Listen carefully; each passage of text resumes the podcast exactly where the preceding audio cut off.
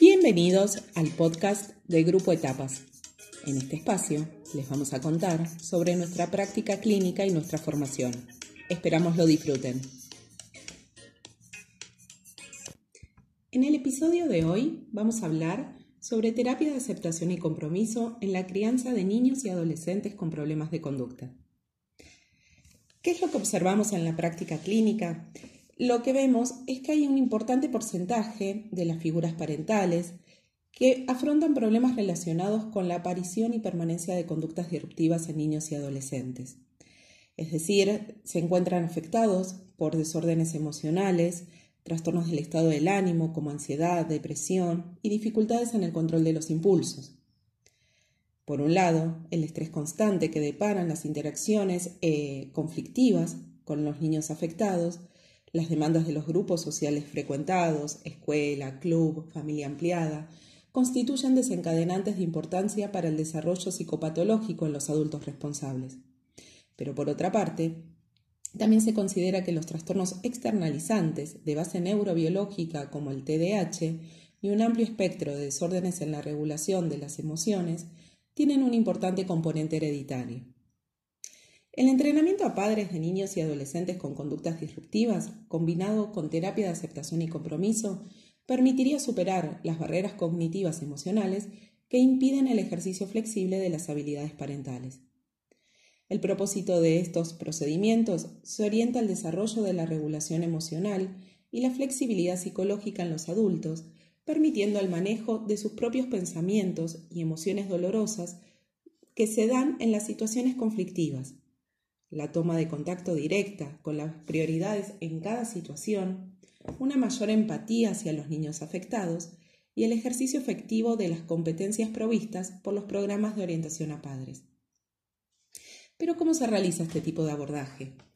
A través del desarrollo de una mayor flexibilidad cognitiva y del desarrollo de cualidades valiosas para cada persona como madre o padre. ¿Qué son los valores? Los valores son las cualidades que deseamos que tengan nuestras acciones. Constituyen la dirección para el desarrollo personal que elegimos y esta orientación opera como guía de nuestras conductas. La acción comprometida es el proceso de llevar a cabo los comportamientos guiados por valores, aun cuando aparecen ciertos eventos privados, como son los pensamientos, recuerdos, frases, que nos pueden generar malestar o nos invitan a evitar realizar la acción valiosa para no sentir la emoción incómoda que genera. Con frecuencia, los trastornos y problemas vinculares tienen un largo historial de desarrollo y podría llevar un tiempo antes de que los cambios en los comportamientos de los padres incidan en las conductas de los hijos. Debido a que las consecuencias de la implementación de estrategias por parte de los padres no siempre son reforzantes a corto plazo, asistir a los adultos significativos en el tener claridad de los valores a partir de los cuales desean orientar la crianza suele colaborar en la mejora de las estrategias que utilizan. Con el tiempo, las acciones comprometidas, guiadas por esos valores, tenderán a ser reforzadas por las consecuencias directas que nos brinda el contexto, es decir, la mejoría de las dificultades, el incremento de la alegría compartida y una mayor armonía en el vínculo. Hoy me gustaría compartir con ustedes algunos ejercicios que nos ayudan a tener en claro cuáles son nuestros valores y cómo podemos hacerlos tangibles en acciones comprometidas. Empecemos con un ejercicio para indagar valores parentales. Imagina que es tu cumpleaños número el que quieras y que tu hijo o hija, siendo ya un adulto, dice tres cosas de vos como madre o padre que te llenan de orgullo. Sus palabras coinciden con las cualidades del tipo de madre o padre que quisiste lograr ser. ¿Qué cosas dice de vos en esa fiesta de cumpleaños futura. Ahora, realicemos un ejercicio para favorecer la toma de perspectiva parental, es decir, para ver de qué modo podemos hacer concretos esos valores en metas y conductas. En un mundo en el que fuera posible que eligieras qué tipo de vida tendría tu hijo, ¿qué tipo de vida elegirías para él? Y si pudieses ser espectadora de esa vida, ¿qué verías?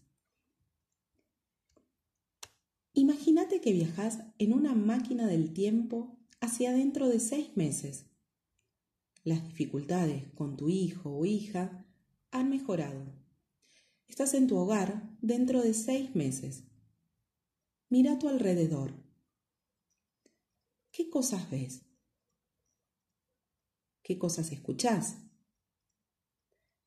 ¿Qué están haciendo tus hijos? ¿Qué estás haciendo vos?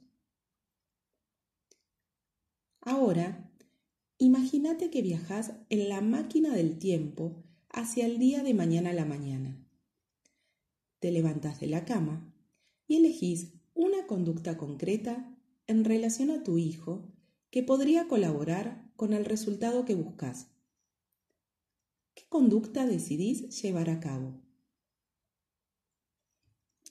El trabajo con los valores de las figuras parentales favorece la aceptación de las situaciones problemáticas y los eventos privados dolorosos, como ser la contraposición entre lo que esperábamos que nuestros hijos sean o hagan y lo que observamos en la actualidad. Asimismo, asisten al desarrollo de acciones efectivas que aumentan las conductas esperadas de los hijos. De este modo, la combinación del entrenamiento a padres y la terapia de aceptación y compromiso son una buena dupla para lograr hogares más armónicos guiados por los valores de cada familia.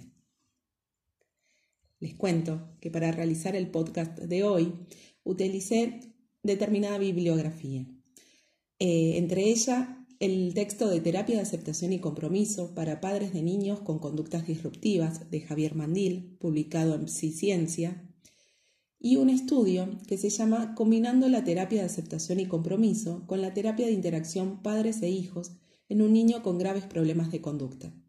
Este estudio fue publicado por la revista de Psicología Clínica con Niños y Adolescentes en el año 2018 y está escrito por Ascanio, Velasco y Ferro García.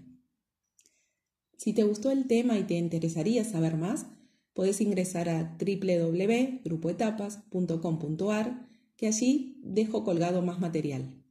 Hasta la próxima.